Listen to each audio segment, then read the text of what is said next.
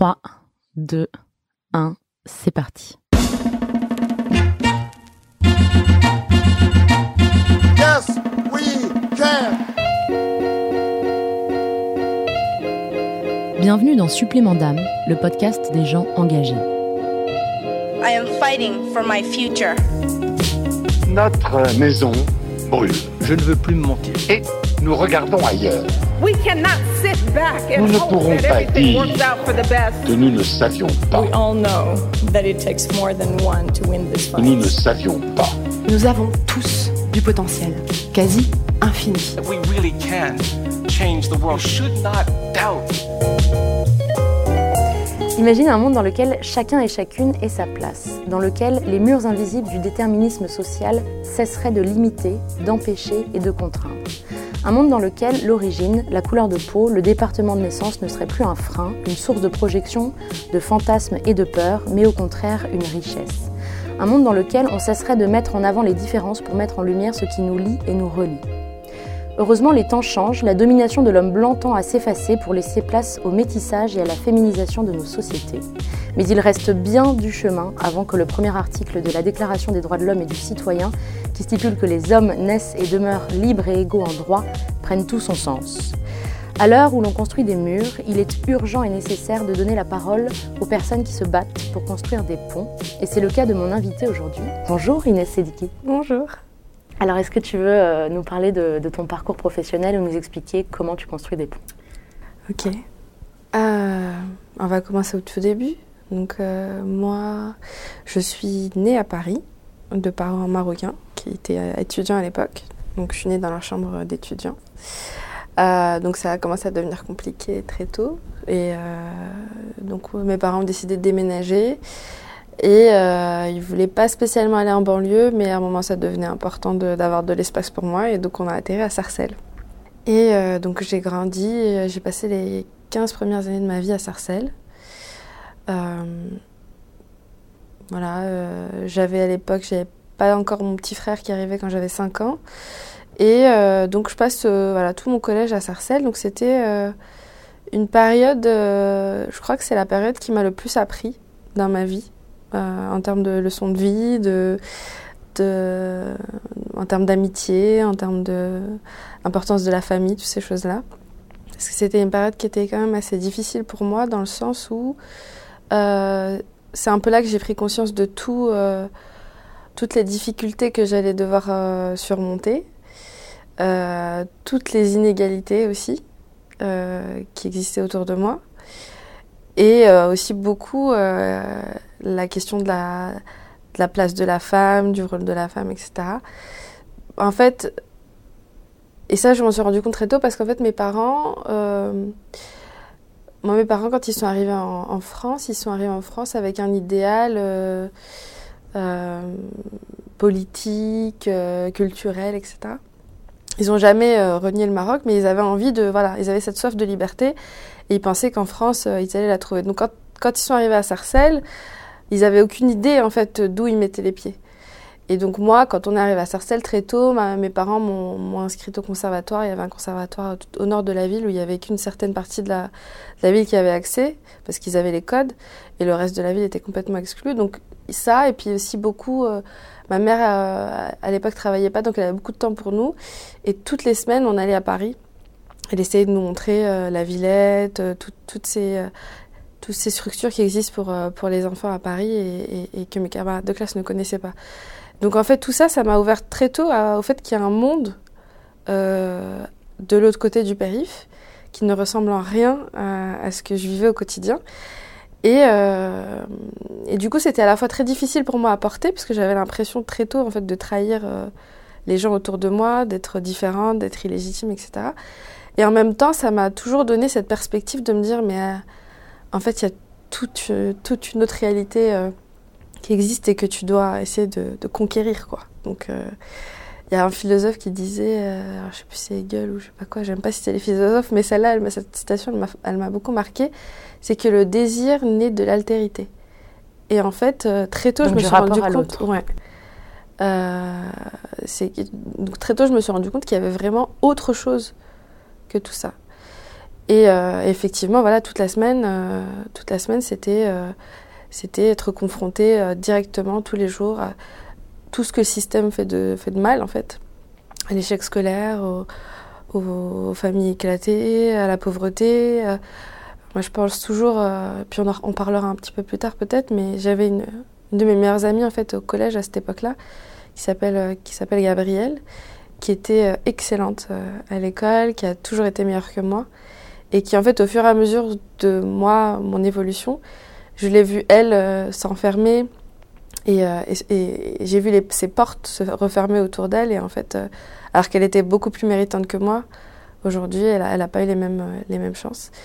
Et, euh, Et ça a été un moteur ça, pour la ça suite a été un toi moteur pour la suite, pas tout de suite du coup, parce qu'à ce moment-là, j'étais encore. euh, je, voilà. je pensais qu'on allait toutes les deux euh, voilà, avoir. Make it in America. voilà, exactement. Et au final, elle a, elle a- elle a été rattrapée par toutes les, toutes les couches euh, de, de- de réalité sociale et économique qui font que. Voilà, elles sont invisibles en fait. On était au même niveau, elle et moi, à un certain moment. Ce- Mais moi, j'avais mes deux parents. Voilà, social. exactement. J'avais mes deux parents, elle avec sa maman. On était une famille pas très nombreuse, elle avait cinq frères et sœurs. Euh, voilà, ça- mon père avait un emploi stable, sa mère non. Et voilà, aujourd'hui, moi, j'ai réussi à, à avoir à peu près des, des- des jobs qui, qui me stimulent. Et elle, malheureusement, elle a dû, euh, après son école de commerce, parce qu'elle s'est quand même accrochée, prendre un job alimentaire. Et aujourd'hui, elle est, elle est caissière, avec un bac plus 5. Parce qu'il y a la réalité du prêt qui l'a rattrapée. Enfin voilà, toutes ces choses-là dont, je te parlais. Donc, Sarcelles. Donc, Sarcelles, c'est ce premier. euh, voilà, ce premier contact, voilà, contact avec, euh, avec les inégalités, la conscientisation que, des choses qui, qui ne vont pas en fait. Et après, donc, on, déménage à Saint-Denis parce que, parce que mon, père a, un poste là-bas. Et euh, donc, on, déménage pour aller dans une des cités les plus, euh, les plus chaudes de Saint-Denis, c'est Floral-Courty. Donc, j'habite en plein milieu d'une cité. Et là, euh, c'est le lycée. Et en fait, euh, j'ai toujours été une bonne élève, mais euh, en ZEP, quoi. Et euh, là, je commence à sentir que euh, plus les années passent, plus c'est compliqué. En fait, que mes profs n'avaient pas été si exigeants que ça. Et que forcément, il y a des mécanismes que j'ai pas. Il y a des connaissances que j'ai pas. Et là, je commence à le sentir. Parce que le niveau est plus élevé à Saint-Denis? Parce que le niveau est plus élevé, mais surtout parce que en fait, les exigences du bac, elles sont, elles sont nationales. Donc en fait, les programmes sont quand même un peu plus calés sur le niveau national. Et c'est là que tu te rends compte que le, de- du gouffre euh, qu'il y avait, euh, voilà, entre. Quand tu fais 70% des programmes toute ta scolarité, il y a un moment où ça commence à se, sentir. Et donc, euh, donc là, euh, donc mes parents me poussent à, euh, faire un bac scientifique. Il faut savoir un truc, c'est que mes parents, jusqu'à très tard, c'est eux qui ont un peu piloté ma scolarité. Euh, ils ont essayé au maximum de jouer sur tout- toutes les options possibles de la carte scolaire, tous les cheat codes, tout ça, machin. Et... Donc c'est-à-dire allemand, latin Oh, Voilà, allemand, latin. Euh, pour la petite anecdote, euh, la classe d'allemand que j'avais au collège, en fait, c'était pas des élèves dont les parents voulaient les mettre en allemand pour la gloire, etc. Mais c'est des gens qui sont inscrits trop tard à l'école, qui étaient, qui avaient prolongé leurs vacances d'été. Et le drame, c'est que du coup, cette classe, comme on était 10 dedans, on l'a gardée pendant toute euh, notre scolarité. Donc pendant euh, Donc tu étais avec les cancres, entre guillemets, avec les coques, pendant euh, toute euh, alors que tes parents projetaient sur toi un, grand, Exactement. un, un avenir radieux, une réussite Exactement. incroyable. Exactement. Et donc, ils étaient complètement dépités. Mais bon, du coup, c'était fait. Et donc, ça a continué après. Donc, bac S, euh, toujours le latin, euh, option théâtre, etc. Donc, on essayait, euh, on a fait le max, quoi. Et c'est pareil, la prépa, etc. Donc, j'arrive en école de commerce. Donc, la prépa, bien sûr, je l'ai choisie parce que il y avait un prof qui, qui en avait parlé. donc, je me suis inscrite un peu n'importe comment. sans savoir qu'on ne peut pas faire une prépa qui à une heure et demie de chez soi. C'est pas possible.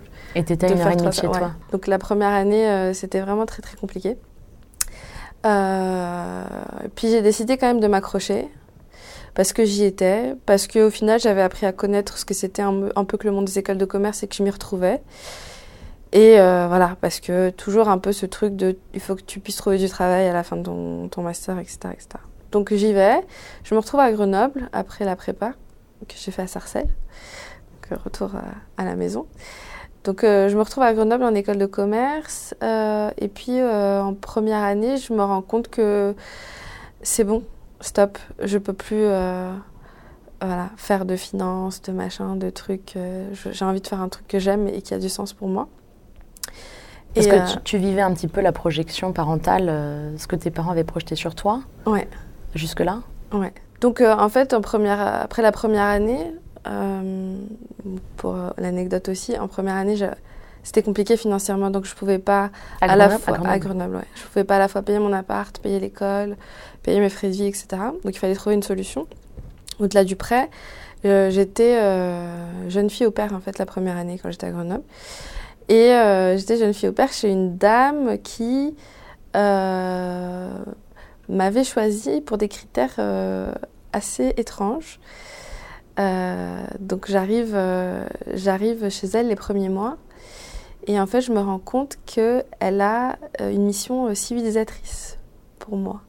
C'est-à-dire que c'est, elle a pris une jeune fille de, banlieue qui s'apprête à faire de longues études et elle la prend sous son aile pour lui montrer en fait c'est quoi d'être vraiment français, c'est quoi la vie, c'est ça.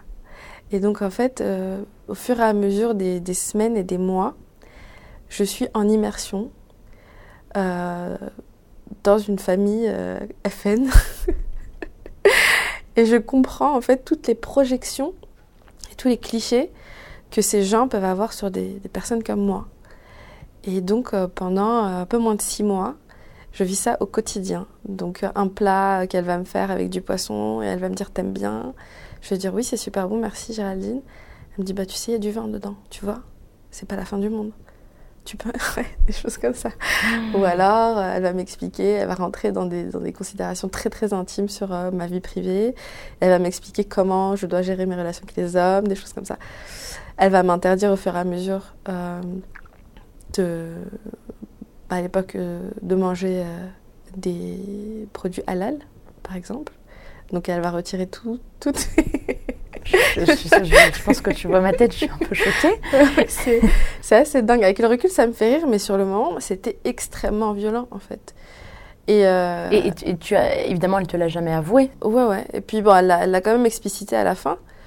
euh, quand ça allait plus du tout et que je lui ai dit écoute moi je peux pas vivre comme ça j'arrive pas je rentre plus à la maison je vais dormir chez des potes c'est c'est pas possible je c'est- c'est- c'était vraiment l'enfer et à la fin elle me dit tu sais euh, moi aussi je suis déçue moi je pensais que j'allais pouvoir te t'intégrer euh, te te montrer ce que c'est que d'être véritablement française mais ça ne ça ne marchera jamais et en plus Et en plus, elle me dit un truc incroyable. Elle me dit, et en plus, je pensais que tu allais quand même plus m'aider sur les tâches ménagères parce que vous, euh, les femmes maghrébines, vous aimez beaucoup ça, le ménage. Mais genre, mais d'une. euh, en fait, d'une. d'une connerie humaine. d'une connerie euh, humaine déconcertante, Sans quoi. faille. Genre jusqu'au bout, quoi. Et donc là, je prends mes affaires et je m'en vais. Et, euh, Et tes parents, ils étaient au courant de ça? Ils étaient au courant de ça que très tard, parce que j'avais pas envie de les inquiéter, j'avais pas envie de. Voilà. Qu'ils se ruinent pour moi, déjà que. Voilà. Mon papa, le pauvre, il avait pris une mission à Mayotte pour avoir quelques primes euh, d'éloignement et pouvoir un peu financer nos études supérieures, mon frère et moi. Et donc, je me voyais pas du tout leur parler de ça, donc j'ai géré ça un peu toute seule, avec des amis du coup de, de l'école de commerce qui ont, elles, quitté leur appart euh, pour en prendre un euh, toutes les trois. Et euh, donc voilà. Et donc je continue à partir de là. Et là, j'ai un profond, profond besoin d'indépendance. De plus jamais devoir compter sur, sur qui que ce soit et de devoir subir ce genre d'humiliation, en fait. Et donc, je poursuis mon école de commerce. Et là, bon, je te, je la fais courte, mais il y a quand même tous les, toutes les questions de- d'adaptation un peu à, à cette À un tout autre milieu. à un tout euh, autre milieu, à des préoccupations différentes, euh, Les codes. les codes, surtout que moi j'étais à Grenoble. Euh, donc autour de moi, euh, il y avait énormément de stations de ski. Et tous les week-ends, quand la neige était bonne, les gens partaient au ski. Moi, j'avais jamais fait de ski. C'était hors de prix pour moi. Et donc c'était une des premières choses qui moi m'avait fait sentir pas à ma place. quoi. C'est bête, mais voilà. Au final, tu t'adaptes, mais euh, voilà. Au début, c'était euh, des petits trucs comme ça. Et, donc, toute cette pression-là, et, donc je me dis, il faut que je finisse mon école toute seule, il faut que je sois indépendante, il faut plus que voilà, je me sente dans cette position de, faiblesse. quoi. Du coup, je fais de l'alternance dans une super boîte euh, qui fait de, la finance, de l'audit et du conseil. Et, en fait, pendant un an et demi, j'explore un peu tout- toutes ces questions-là. Et, En et parallèle de l'école? En parallèle de l'école, ouais. Donc tu es en contrat pro, en stage en... Je suis en alternance. En alternance. Je fais de l'alternance. Ok. Et en fait, euh, je me rends compte que j'arrive pas à me projeter en fait dans une carrière euh, voilà, de, de, de commissaire aux comptes. euh. Tu rencontres une femme à ce moment-là ouais. aussi, je crois.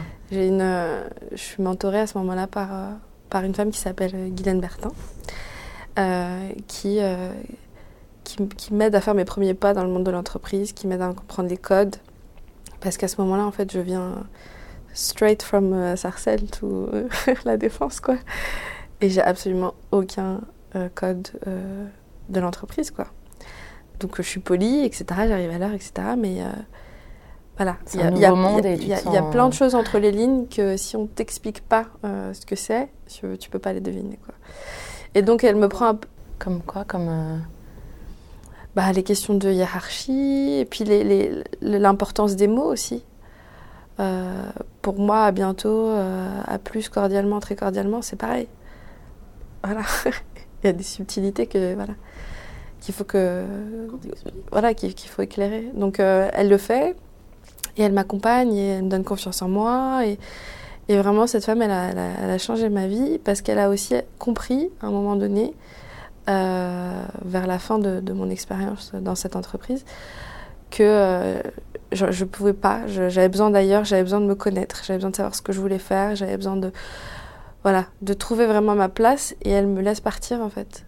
Ce qui était pour une alternante. euh, Donc voilà. de quitter, d'arrêter ton quitter. alternance en cours de Voilà, route. exactement. Ce qui est sûrement euh, peu, com- peu commun. Ouais, c'est très peu commun. C'est voilà, et puis c'est un peu Ça mal vu quand même. pas, hein, voilà, on donne sa chance à un alternant. euh, euh, L'école, enfin, il y y y a beaucoup de parties prenantes dans le, dans- dans le truc. Donc on a, voilà, c'est très rare de.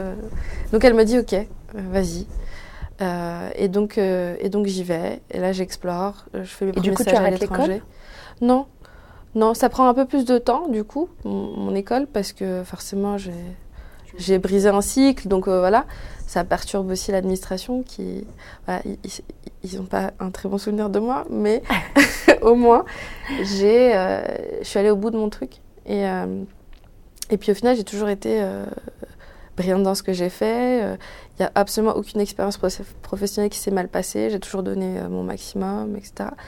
Et en fait, ça m'a vraiment libérée. Et donc, tout ça ça m'a permis de retrouver un peu ma place jusqu'à ce, ce fameux stage de fin d'études euh, aux États-Unis. Donc là, je réalise vraiment mon rêve d'aller aux États-Unis.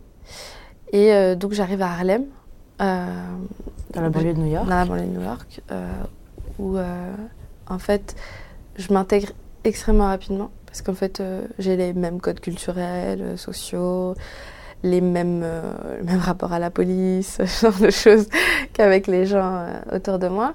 Et donc, ça donne lieu à des conversations euh, très profondes sur la vie, sur la société, sur l'éducation. Et, et en fait, ce qui m'a marqué, euh, on, y reviendra peut-être tout à l'heure aussi, j'ai eu plusieurs déclics à ce moment-là qui ont fait que, que j'ai créé GetUp. Donc l'association euh, dont on va parler tout à l'heure. Alors, c'est quoi Get Up? GetUp, euh, donc c'est une association qui vise à revaloriser l'image des quartiers, de leurs habitants, de leur histoire, de leur culture, principalement auprès des habitants des quartiers populaires. Euh, donc l'objectif, c'est de, de- de créer les conditions pour que la jeunesse de ces quartiers se valorise et se réalise. Et donc euh, nous, on, on veut un peu inspirer, connecter, former tous- ces acteurs de potentiels acteurs de changement. Parce qu'on a un postulat fort chez GetUp, c'est que on parle toujours en fait de la banlieue comme le problème, alors que c'est la solution pour moi, ou du moins une partie de la solution, parce qu'en fait, euh, au- au-delà de voilà d'un apport économique que peut représenter la jeunesse des quartiers populaires, etc., c'est des gens qui sont tous les jours confrontés à ce que à ce que le système fait de moins bien, aux inégalités, qui ont développé une empathie? C'est des gens qui sont citoyens du monde pour beaucoup, qui ont de la famille à l'étranger, qui sont confrontés très tôt à la diversité du monde, des cultures. Euh, voilà, et, c'est des gens à qui si on donne la parole et un peu de, de réseau, un peu de connexion et un peu de compétences, c'est eux qui vont en fait inventer les solutions à nos plus grands défis de, de nos sociétés en fait. En Donc, plus, ils le- sont directement concernés, comme tu le disais, par les conséquences du système. Exactement. Et donc, du coup, c'est un peu le parti pris qu'on a. Et donc, voilà, notre asso, elle est là pour euh, inspirer, connecter, former toute cette jeunesse-là qui, qui, qui n'attend que euh, le moment où elle va pouvoir euh, apporter ce qu'elle a apporté à cette société. Alors, ça existe depuis combien de temps? Donc, ça existe depuis 2016. Ça a commencé tout petit. Donc, à mon retour de d'Harlem, euh, j'avais envie de, de partager un peu l'expérience que j'avais eue. Et du coup, euh, ça a commencé avec des, euh, des sessions Skype où je mettais en, en relation les petits de, de mon quartier avec les petits que j'avais rencontrés là-bas. Parce que j'avais envie qu'ils vivent la même expérience que moi. Donc, Ça a euh, commencé par un échange? Ouais, ça a commencé par un échange sur les réseaux sociaux, en live, où je faisais la traduction. Donc à la fin de la séance, j'avais la tête qui allait exploser, mais, mais euh, ça leur permettait voilà, de- d'avoir ce premier contact avec des, des, des gens de leur âge euh, à l'autre bout du monde. Et en fait, il n'y avait pas vraiment de but, ne serait, euh, si ce n'est euh, la possibilité pour eux d'avoir cette expérience. Et après, à partir de ça, on s'est rendu compte qu'il y avait énormément de besoins et énormément de bienfaits dans ces conversations. Donc, par exemple, le, le fait que ces jeunes-là parlent avec des, des étrangers, ça les pousse à, à se valoriser en fait. Ils essayent de, de les impressionner. Ils essayent de leur dire ouais nous on a euh, tant de vacances par an, euh, on part en vacances avec l'école, enfin tu vois ce genre de choses. Euh, et, et en fait c'est un travail très important qu'ils font jamais. Parce qu'en fait dès cet âge-là, c'est des collégiens avec qui on travaille. Dès cet âge-là, ils intériorisent en fait que c'est pas pas les meilleurs à l'école, que ça va pas être facile, que euh, voilà, il y a des gens qui ont plus d'opportunités qu'eux, mais aussi que voilà, ils, ils sont plus turbulents, ou alors ils sont plus problématiques, ou alors voilà. Cette- un peu cette image d'eux qui est négative et qui va influer ensuite sur la suite de leur, euh, parcours. Donc ça, c'était la première chose importante. Et puis après, on s'est rendu compte qu'il y avait un énorme besoin de- d'espace de, dialogue, en fait, euh, qu'ils avaient nulle part. Ils avaient plein de questions, en fait qu'ils expliquaient par les Illuminati ou d'autres euh, d'autres choses. Mais il n'y avait aucun espace où ils pouvaient avoir des réponses à l'école. C'était pas le bon moment. Les profs voulaient pas forcément s'impliquer sur des sujets un peu politiques. Et, euh, et à la maison, il n'y avait pas forcément les ressources pour répondre à ces questions-là. Donc ces espaces où en fait on les laissait libres de parler de ce qu'ils voulaient, c'était aussi un moment pour eux de, qui leur permettait de comprendre un peu plus le, même, le monde dans lequel ils vivaient. Et, et- et c'était super important parce que toujours au début, tu as ce petit moment cliché. Est-ce que c'est vrai que vous mangez des burgers tout le temps? Est-ce que c'est vrai que vous faites la grève tout le temps? Et après, ça va tout de suite dans des sujets très très politiques. sont des questions légitimes après tout, Ouais. hein. et puis après, ça va tout de suite quand même dans des sujets très politiques, très, euh, très actus. Et donc, c'est là qu'on s'est rendu compte qu'il y avait un besoin. Et donc, ce programme euh, qui a commencé comme ça, c'est devenu un truc plus, euh, Étoffé. plus étoffé. Donc, aujourd'hui, ça s'appelle le 93 Express. Donc, c'est un programme d'empowerment complet pour euh, des jeunes euh, de la Seine-Saint-Denis en majorité. Ils viennent, ils ont ces moments d'échange, ils ont des moments de formation où ils apprennent à prendre la parole en public, ils apprennent à décrypter l'information. Donc l'année dernière, c'est France 24 qui est venu faire un atelier. Il y a un voyage aussi pour aller au bout de, de cet apprentissage. À New York? Alors à New York, pas encore, euh, parce qu'on n'a pas levé assez d'argent, mais l'année dernière, c'était à Londres. C'est un voyage qui est aussi tourné vers l'action. Donc quand ils sont allés à Londres, ils ont porté un projet avec leurs camarades. Donc ils ont fait un- une soirée open mic qu'ils ont organisée de A à Z.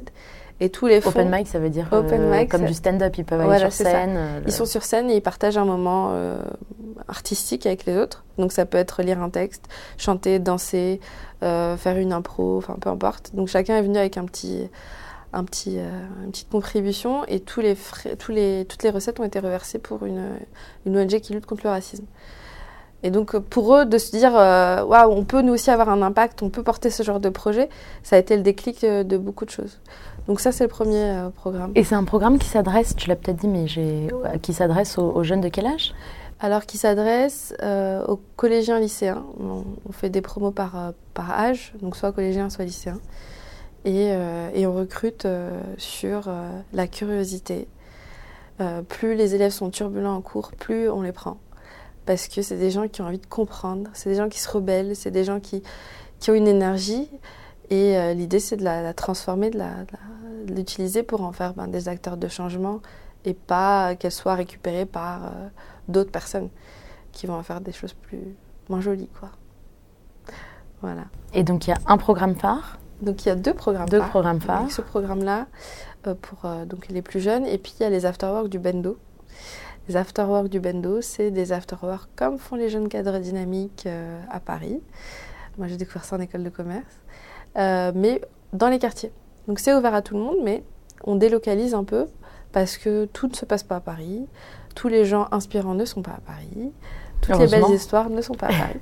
Donc on va en périphérie et dans les quartiers populaires et on fait des afterwork euh, pour mettre en lumière des parcours inspirants, donc des gens qui ont réalisé leurs rêves, mais des gens qui sont aussi engagés, donc qui ont réussi avec les autres.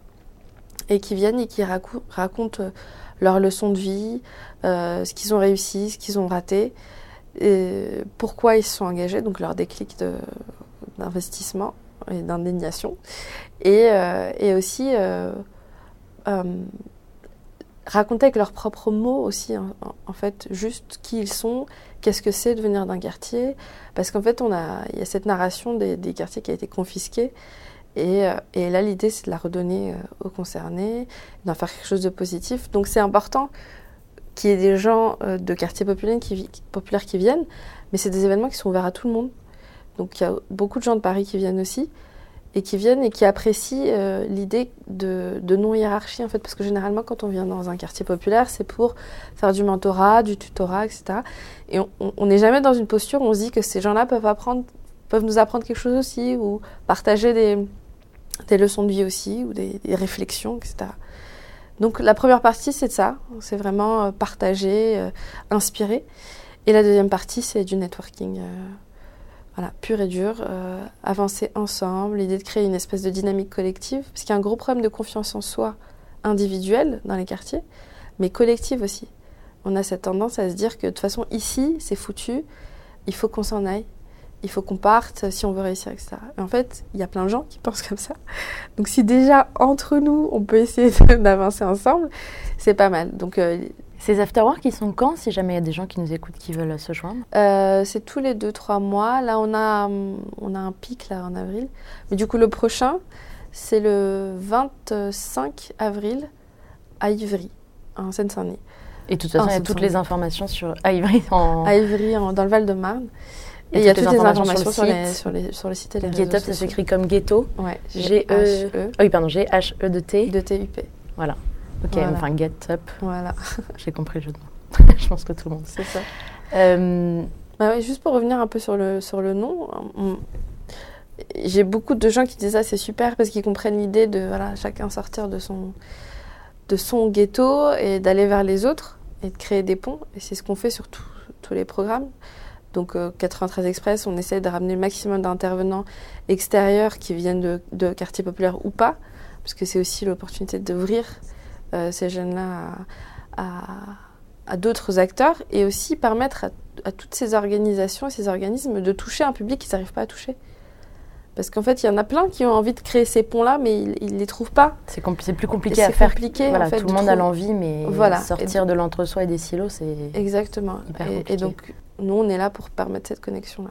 Et vous y arrivez bien. Et on y arrive bien. Mais donc, Get Up, c'est dans les deux sens. C'est pas juste les gens de banlieue qui sont Oui. dans des ghettos. Voilà. Oui. C'est important pour moi Oui, de faire Oui, cette c'est un euh, pont, donc. euh, précision. Voilà, c'est ça. double sens. Exactement. Et alors, quels ont été les, les moments clés de ta vie? Alors, euh, ça peut être un, un moment en une fois, entre guillemets, un événement soudain, ou ce qui t'est arrivé dans la vie, qui t'a amené euh, à des prises de conscience et, in fine, à créer Get Up Ouais. et à agir? ça a été, tout un parcours en fait. Comme je t'ai dit, moi depuis très très jeune, je comprends au fur et à mesure de, de mon évolution tous les freins, tout- toutes les inégalités, toutes les, toutes les problématiques euh, qu'on peut rencontrer quand on vient de, d'un milieu social un peu euh, défavorisé. Parce que toi, tu as grandi un petit peu dans un entre-deux, Ouais. euh, dans des quartiers très défavorisés, mais avec des parents qui euh, te poussaient vers une ouverture, te poussaient Ouais. vers l'élitisme. Ouais. Donc déjà, ça, ça a créé une double... Ouais, ça a créé une tension compliquée à gérer, mais qui m'a aussi permise très tôt de, me rendre compte de, des, opportunités qu'il y avait, des inégalités qu'il y avait, et de ma, différence, mais dans un sens positif, dans le sens où j'avais quelque chose à apporter euh, de différent, en fait. Donc il y avait ça, et puis il y a eu tout au long de mon parcours plein de moments euh, un peu choc, où je me suis rendu compte de plein de choses. Donc il y a eu ce moment euh, à Grenoble, dans cette famille. Je crois qu'avant ça, il y a eu un moment à 11 ans. Ah oui. Qu'est-ce qui s'est passé quand tu avais 11 ans? Ouais, en fait, euh, quand j'avais 11 ans, donc il y avait cette volonté de mes parents de, voilà, de m'ouvrir à tout, mais trop en fait. Ils, ils voulaient que je fasse euh, du sport, mais en même temps de la musique, et en même temps euh, euh, Latin, allemand. euh, latin, allemand, apprendre l'arabe, enfin voilà, vraiment tout, parce qu'ils voulaient que je sois un peu, voilà, Bah, cette une- idée que tout est possible, voilà exactement. Et en fait, à 11 ans, je fais un burn-out. je me réveille plus. Je me réveille plus le matin. J'arrive plus. Et, euh, et je supplie mes parents. Je leur dis c'est trop. Je suis en stress permanent. Euh, j'ai l'impression que je fais, je fais rien de bien, que, que je vais tout rater. J'ai pas le temps de jouer. J'ai pas le temps de rêver. J'ai pas le temps de... Et donc, euh, ils m'écoutent, ils m'écoutent. Et ils me disent ok, bon, on arrête le violon alors. On arrête le violon. Et genre, tout le reste, c'est pas un souci, tu vois. Mais genre, le violon, c'est peut-être un peu trop. Mais on garde tout le reste. Et donc, c'est là que j'ai compris que, en fait. euh, Peine perdue. Voilà, c'est peine perdue et qu'il fallait que, je, fallait, fallait que je fasse tout ça. Il fallait que. Il fallait que je serre les dents et que, et que j'aille euh, jusqu'au master. Moi, c'est ce qu'il m'avait dit. Il me dit Tu fais ton master, après, tu fais ce que tu veux. Ça, ça faisait quand même un sacré paquet d'années, de 11 ans au master. euh. C'est ça. C'est ça. Et, et du coup, euh, enfin, moi, quand, quand je suis arrivée en école, je me suis dit, bon, je vais jamais tenir jusqu'au master comme ça. Donc, euh, je préfère euh, avoir mon master en sachant qui je suis, ce que je vais être et où je vais. Et pas avoir ce... Un master pour voilà. un master. Voilà, c'est ça. Donc il y a eu ce déclic-là, puis après, il y en a eu plein d'autres, mais c'est- c'est la- c'est latent, c'est lent, ça prend beaucoup de temps de réflexion. Et en fait, le moment qui a tout catalysé, c'était quand j'étais à New York, où là, déjà, je réalisais un rêve. C'était la première fois que je réalisais vraiment mon rêve. Parce que enfin, ma mère, aller à Harlem, ça n'a jamais été son délire. Son père, les États-Unis, c'est pas trop sa tasse de thé. Donc là, c'était vraiment un truc à moi que j'avais fait qui- et qui s'est super bien passé. J'ai rencontré plein plein de gens, donc ça, ça m'a encouragée à, à m'écouter en fait. Et la deuxième chose, c'est que ce voyage, euh, euh, il m'a permis de me rendre compte à quel point j'avais ma place dans cette société. Dans le sens où toutes les discussions que j'ai pu avoir euh, avec, euh, avec mes voisins à Harlem, mes amis que je me suis fait là-bas, elles m'ont permis de me rendre compte à, quel point euh, ma façon de penser, mes repères, mes idéaux de société étaient français en fait. Et je me suis rendu compte par opposition à eux de ça. Et, et au-delà voilà, du fait qu'ils m'appellent, euh, qu'ils me disent oui, euh, vous en France, machin, euh, qui est quand même, voilà, ça change du quotidien à Paris, mais Oui, on dit rarement, euh, toi française, toi parisienne. c'est ça. Au- Au-delà de ça, c'était vraiment de se rendre compte euh, intrinsèquement que si, en fait, j'avais complètement, j'étais complètement Intégrée. légitime dans cette société. Et donc, Que tu étais française. et que j'étais française. Et on te, on te traitait comme une française. Et. Voilà. Et, et- et donc, ça, ça a été un grand déclic pour moi. Et le deuxième, en fait, en, pareil, en m'intégrant un peu dans, dans ce quartier et en, en allant voir ce qui se fait du côté des associations, je pense euh, notamment à Global Potential, qui a aussi une antenne à Paris. euh, Qui, fait, fait- qui fait quoi? en fait, c'est de l'empowerment de, de jeunes, euh, de jeunes. Et donc, ils se... j'ai été frappée par la manière dont ils travaillaient en fait avec la jeunesse. euh, que moi, je n'avais pas trouvé quand, quand je grandissais. En fait, ils leur apprennent à prendre la parole, à porter des projets, à, voilà, identifier des, besoins, à y répondre, à identifier des, euh, personnes de pouvoir, à essayer de les influencer, etc. Et moi, par les sorties karting et soutien scolaire, euh, on m'avait jamais parlé de ma place dans la société, du fait que j'avais des choses à apporter euh, et, à, et à exiger aussi. Voilà. Et donc, euh, et donc, tout ça, ça a été un vrai déclic pour moi. Et quand je suis rentrée, je me suis dit, c'est dommage d'avoir attendu tout ce temps-là pour avoir ces, ces, ces déclics-là. Et ce. J'aurais aimé avoir ce programme-là, moi, Voilà, exactement, quand j'ai grandi. exactement. Et donc, c'est né comme ça. Et donc, du coup, tu es rentrée en France. Donc, du coup, je suis rentrée en France. Quelques mois de Quelques maturation, mois de digestion, comme tu disais. exactement. Et j'ai lancé du coup, euh, j'ai lancé GetUp, donc ce premier programme 93 Express qui était au début voilà, juste des, des échanges sur Skype. Et puis après, j'étais toute seule, hein, vraiment, genre, j'avais juste cette envie incroyable de le faire. Et là, euh, il y a des gens qui sont sortis de nulle part. euh, c'est trop bien ce que tu fais, est-ce que je peux aider Euh, Les premières personnes qui m'ont fait confiance, etc. Vous êtes- toi, tu, es, tu gagnes ta vie sur GetUp euh, non, je gagne pas ma vie sur GetUp, euh, plus par choix en vrai que qu'autre chose. Mais euh, Et tu as des salariés ou pas encore? Non, mais on fait travailler des personnes euh, sur la com, sur la réalisation vidéo, vidéo etc. En freelance? En freelance, ouais. Et euh, mais bon, l'idée c'est quand même de pouvoir recruter bientôt. Vous gagnez quand même un peu d'argent les programmes. On a des Vous arrivez en Ouais, on, on- on lève des subventions publiques. On travaille beaucoup avec les villes sur le programme 93 Express. Les villes, donc d'où viennent les jeunes qui financent le programme. On fait aussi de la prestation, on anime des conférences, on organise des événements, euh, on fait des prestations vidéo, un peu de com, etc. Et, euh, et, euh, et puis des fondations privées. Il y a beaucoup aussi de- d'entreprises euh, Du mécénat qui et- font du mécénat, qui sont attirés par l'idée de développement de compétences, euh, plus que des questions de vivre ensemble, etc. Même si c'est aussi important. Mais euh, voilà, Euh, sur cet aspect-là, quoi. Et vous êtes, il y a combien de personnes qui t'aident, euh, qui font partie de l'association de près ou de loin? On est une quinzaine de bénévoles qui viennent d'un peu partout euh, en Ile-de-France. Euh, et on est un peu de tout. Il y a des enseignants, il y a des étudiants, il y a des chercheurs, il y a des gens qui recherchent un emploi, il y a des... euh, il y a vraiment de tout, des hommes, des femmes, euh, de toutes les ethnies possibles et imaginables. Et, et l'idée, c'est aussi que notre équipe elle soit représentative des gens avec qui on, on a envie de travailler. Donc, euh, il n'y a pas de, il y a pas de restriction. Il ne faut pas venir d'un quartier pour, mais quand même, globalement, on, on vient de banlieue pour la plupart. Et est-ce qu'il y a eu d'autres déclics, euh, d'autres moments ou d'autres. Quand tu parlais de tes prises de conscience, euh, je sais que je t'ai déjà vu avant ce podcast euh, parler de ton parcours et, et te- je- tu l'as dit tout à l'heure, mais ta meilleure amie avec qui tu as grandi, ça a eu un gros impact pour Ouais. toi euh, de voir que c'était injuste, j'imagine, qu'en tout cas que tu l'as vécu comme ça, qu'elle, elle termine euh, ben, caissière euh, Ouais. chez Franprix pour pas les nommer, et, Ouais. et toi, et toi que tu t'en sortes entre guillemets. Ouais, c'est c'est- plus qu'un déclic, c'est Un sentiment de. c'est une rage en fait. C'est une rage.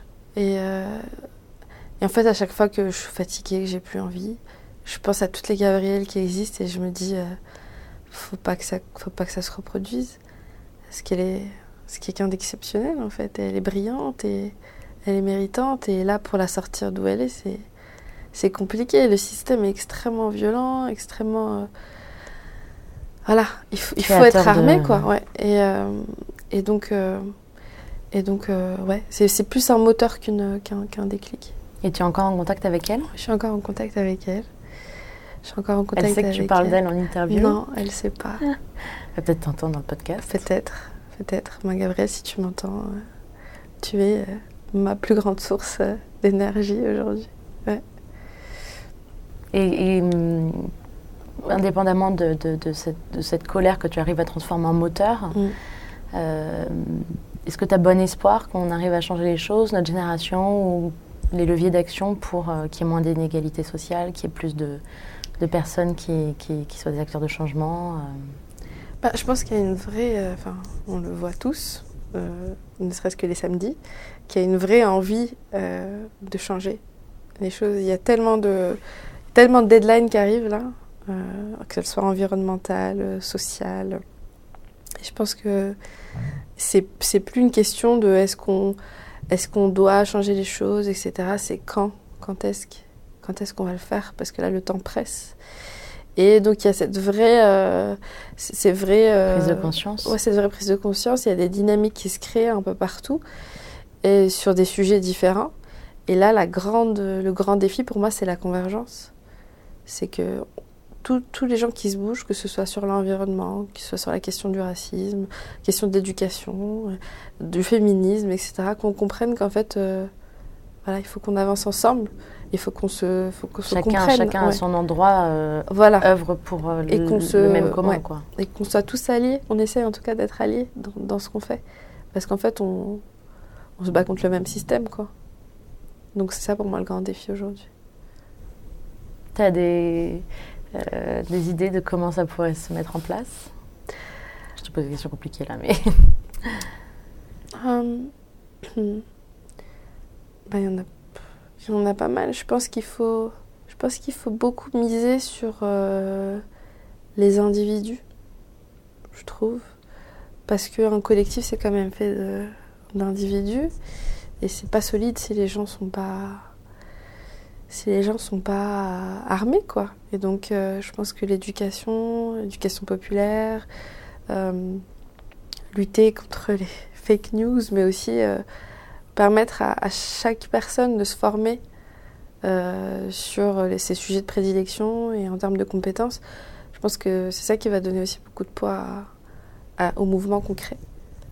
Et, euh, et moi, je me pose beaucoup de questions sur le leadership, parce qu'il faut toujours euh, des, chefs de projet, on va dire. Mais, mais la force, elle vient quand même des gens qui suivent ces leaders. Et pour les comprendre, pour, les, pour, pour mettre en, en- en action ce qu'ils disent, il faut des gens qui soient formés, qui soient convaincus, qui soient capables de, de- de comprendre tout ça. Donc on peut plus se permettre en fait d'avoir euh, deux, trois personnes super intelligentes euh, qui gèrent des masses. Il faut que voilà, tout le monde comprenne en fait. Que ce soit, comme on dit, bottom-up, que ça Exactement. vienne de, entre guillemets, du bas, c'est-à-dire de la société finalement, vers le haut, et, et pas Exactement. que euh, top-down des individus qui gouvernent une minorité, qui gouverne Exactement. une immense majorité. et qui soit capable de challenger en fait ces, ces leaders. Donc, je- voilà, sans citer de nom, il y a, il y a certaines personnes aujourd'hui qui gèrent euh, un certain pays qui n'écoutent pas en fait et qui sont persuadés qu'ils ont la réponse à tout et que euh, voilà, il faut, il faut venir d'un certain endroit pour que sa parole soit audible. Et non, en fait. Et ça, c'est l'ancien monde finalement. Oui, c'est l'ancien monde. Ça a créé beaucoup de déceptions parce que je pense qu'il y avait beaucoup, comme d'habitude, d'espoir euh, placé Mm. Dans le gouvernement actuel Mm. euh, et qui en réalité euh, reproduit ce qui s'est toujours passé, Mm. si ce n'est en pire, quoi. Mm. On peut le dire. Ouais, ouais. Ouais, et puis, chaque, chaque euh, quinquennat, les taux se resserrent. On laisse de plus en plus de marge à, à des gens qui font croire qu'ils écoutent. Hum, mais voilà. Ah, je- moi, je pense que le seul avantage de notre génération, c'est qu'on est complètement désillusionné de la politique. Enfin, moi, perso, j'y crois plus du tout. Je pense que toi non plus. Et je connais assez peu de jeunes de notre âge, euh, une, une trentaine d'années, quoi, qui croient encore en, en la politique, Ouais. telle qu'elle est faite euh, depuis euh, la nuit des temps, en- Ouais. en, tout cas au moins 100 ans en France. Euh, Est-ce que tu as d'autres déclics que tu veux partager, d'autres choses, d'autres... euh, Ben, en fait, une fois que j'ai compris que, que c'est les, les rencontres, les ponts, euh, s'ouvrir, euh, qui font avancer, bah, tous les jours j'ai des déclics en fait. En fait, je suis devenue hyper euh, attentive et sensible à ce que les gens disent, à ce que les gens vivent, aux réflexions. Je lis beaucoup, euh, j'essaie de- d'a- d'apprendre au maximum euh, d'horizons différents. Et en fait, voilà, pour moi, tout c'est un déclic. Des déclics qui me, disent continue, des déclics qui me disent attention, euh, euh, tu devrais peut-être plutôt t'intéresser à ça, ou enfin voilà, donc t'es- tout le temps. quoi. Quand je t'entends, j'ai l'impression que tu as, réussi à faire tomber beaucoup de barrières euh, mentales invisibles euh, et que quelque part tu t'es complètement libérée Ouais. d'une autorité parentale, sociétale, éducative. euh. Ouais. Et puis même en tant que femme, voilà, au fur et à mesure de, mon- de, ma vie de femme, j'ai appris à vraiment euh, re- reprendre le pouvoir sur, euh, sur moi, quoi, sur ma trajectoire, sur ce que j'ai envie, euh, apprendre à dire non, euh, voilà, et, et se, voilà, se mettre en... Et tu arrives à le transmettre ça euh, aux, aux jeunes que tu accompagnes J'essaye. Après, pour moi, l'apprentissage, c'est quelque chose qui s'inscrit dans des blessures, dans des erreurs, dans des... Et en fait, il faut toujours un premier grand échec, première grande prise de conscience pour qu'ensuite les messages passent. Et donc les jeunes avec en qui fait, on travaille... Tu leur enseignes la théorie, mais s'ils ne le mettent pas en pratique, C'est ça. Et en fait, je le vois dans certains jeunes, pour, pour, pour cer- certaines filles ou certains garçons qui ont vécu des choses un peu, euh, un peu fortes euh, dans leur vie.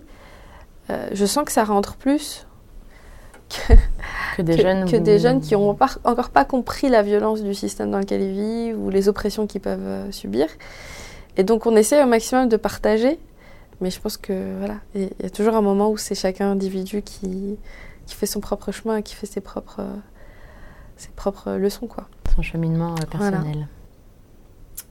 Alors, j'ai deux questions pour toi. La première, c'est si, tu si tu pouvais résoudre un problème de société, quel serait-il? Bah, ah, j'ai un- j'ai un- un- une réflexion un peu, biaisée là, mais moi je pense à la question de la dignité.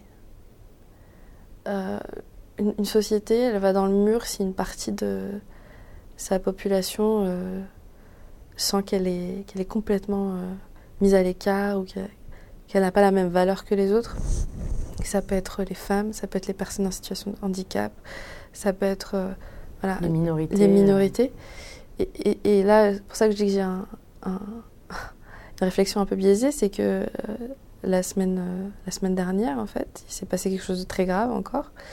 Il y a un jeune homme qui s'appelle Ange, qui, qui s'est fait contrôler par la police. Où ça? au Kremlin-Bicêtre, je crois, dans, dans le Val-de-Marne. Et euh, il était sur l'autoroute, euh, il s'est fait sortir du, de l'autoroute du périph', il s'est fait contrôler. Et à partir de là, on n'a plus de nouvelles de lui pendant deux jours. Et deux jours après, le commissariat qui appelle la famille et qui leur dit oui, bah, vous devriez passer, euh, vous devriez passer à l'hôpital. Je crois que ce serait bien d'aller voir votre fils. Donc la famille se déplace. Et en fait, ça faisait deux jours que Qui était là qu'il était là et euh, bon, en tout cas ça faisait un moment qu'il était là. Il avait eu- subi plusieurs arrêts cardiaques. Il était branché, donc il était sous, euh, comment on dit, euh, bah, Sous assistance. assistance vitale ou je sais pas comment là. Et en fait quelques heures après, on a dit à la famille bon bah voilà, vous voyez c'est un peu compliqué, donc on va le débrancher. Et ce serait bien qu'on le fasse le plus tôt possible. Et donc la famille, bien sûr, euh, enfin, c'est hors de question. On veut comprendre ce qui s'est passé, euh, qu'est-ce qui est arrivé à notre, notre frère, notre fils, notre mari. Euh, voilà, on veut des explications. Euh, oui, oui, mais vous comprenez, c'est mieux de le débrancher, etc. Enfin, voilà. Et donc, bien sûr, quelques, quelques heures plus tard, il décède. Et on, on a une version des faits. Et ça fait Et on n'aura jamais la deuxième. on n'aura jamais la deuxième, mais il faut absolument essayer de faire la lumière sur ça. Ça fait écho à des, cas précédents, à Adama par exemple, à qui on avait refusé, euh, à qui on avait menti à la famille. On leur avait dit qu'il était euh, en garde à vue alors qu'il était déjà mort. Euh, on a essayé de faire rapatrier le corps le plus vite possible euh, en Afrique pour, l'enterrement, pour essayer de ne pas pouvoir faire d'autopsie, etc. Enfin, voilà, il y a cette espèce de truc où il y a des gens qui valent pas le coup en fait. Ils n'ont pas besoin de savoir la vérité. De toute façon, c'était un délinquant, c'était ceci, c'était cela. Donc pour moi, la dignité, c'est quelque chose de très important en fait dans une, dans une société. Faire en sorte que tout le monde se sente, euh, qu'il fasse partie, euh, voilà, à- à- à- intégrante de, de- de la société à laquelle on contribue tous. Parce que voilà, il n'y a pas de DG de grosses boîtes, il n'y a pas de, de gens qui font fonctionner l'entreprise, quoi. Du ménage euh, jusqu'aux travaux techniques, en passant par l'ingénieur. Enfin voilà, on fait tous société et on doit tous avoir la, la même importance. Mais il y a encore du boulot hein, Il y a encore du boulot. pour sortir de ce rapport de domination et du modèle patriarcal Mm. et de tout ce qu'on connaît malheureusement Mm. par cœur. euh, Mais il y a plein de gens, pour finir un peu sur une note positive, il y a énormément de gens qui l'ont compris ça. Il y a énormément de gens qui sont en fait les, les, les- comment on dit, les piliers en fait du monde qui font qu'ils s'effondrent pas encore parce qu'ils ont compris ça, parce qu'ils se battent au quotidien, parce que à travers euh, des podcasts ou euh, du recrutement ou du, du plaidoyer, ou voilà, mettre la lumière sur ces questions-là et font bouger les choses. Et, euh, et c'est aussi important de dénoncer que de, que, de, que de mettre en valeur ces gens-là aussi. Donc il y a de l'espoir. si chacun fait sa part, on va y arriver. quoi. Ouais, chacun fait sa part. On peut espérer y arriver, ouais. Est-ce que, euh, qui est-ce que tu souhaiterais euh, voir à, la place, euh, à ta place dans ce podcast euh, pour un prochain numéro? Tu as le droit à une seule personne. Bah, je sais pas, je pense que je verrais bien euh, Ahmed. Il fait quoi, Ahmed? Ahmed, euh, c'est euh, C'est un jeune homme que j'ai rencontré au tout début euh, de Get Up. Euh, on avait, on était trois, je crois. On avait lancé un, un événement et en fait, il a vu passer, euh, il a vu passer l'événement sur les réseaux sociaux. Et il nous a envoyé un message et il nous a dit euh, Franchement, c'est lourd ce que vous faites. Je vous lâche pas. euh, on va faire des trucs de ouf ensemble. Et en fait, il est venu à cet événement-là et depuis, c'est un peu un, un des rayons de soleil de Get Up et c'est un- quelqu'un qui m'a redonné confiance en plein de choses, en l'amitié. Voilà, et c'est quelqu'un d'assez incroyable parce qu'il a un parcours de vie euh, hyper inspirant. Euh, et euh, et c'est vraiment quelqu'un qui emmène les gens avec lui. C'est un slasher qui fait 36 millions de choses à la fois. Il les fait de manière brillante et il est très empathique et c'est quelqu'un qui a vraiment... voilà, s'il y avait que des Ahmed euh, dans notre société, ça veut dire qu'on n'est pas tous obligés de créer une asso hein, ou de... Voilà, lui, il a, son, job et c'est ce qu'il fait à côté en fait. Les connexions qu'il crée, l'inspiration qu'il donne, les encouragements, euh, et, le fait, les valeurs humaines aussi qu'il partage. Ben, s'il y avait plein d'Ahmed, euh, il y aurait besoin de moins d'Inès, moins de Laura Jane, euh, tu vois ce que je veux dire Donc euh, je pense que c'est bien de- d'essayer de... Ce monde aurait plus de problèmes, quoi. S'il n'y Ouais, avait que ouais, des bah Ahmed, oui. euh, on serait tranquille. Ouais, c'est tranquille. On se ferait des grandes bouches avec euh, un million de personnes euh, sur des places. tout le monde serait pote. C'est clair. Ouais, donc Ahmed. Ok, entre merci autres. beaucoup Bah, Inès. merci à toi. Merci infiniment. Plaisir, merci beaucoup. Merci.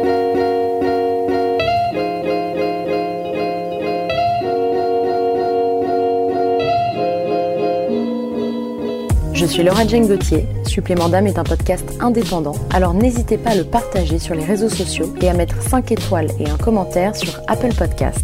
Je tiens à remercier chaleureusement les hôtels Maurice Urand qui me mettent à disposition une chambre pour l'enregistrement de mes épisodes.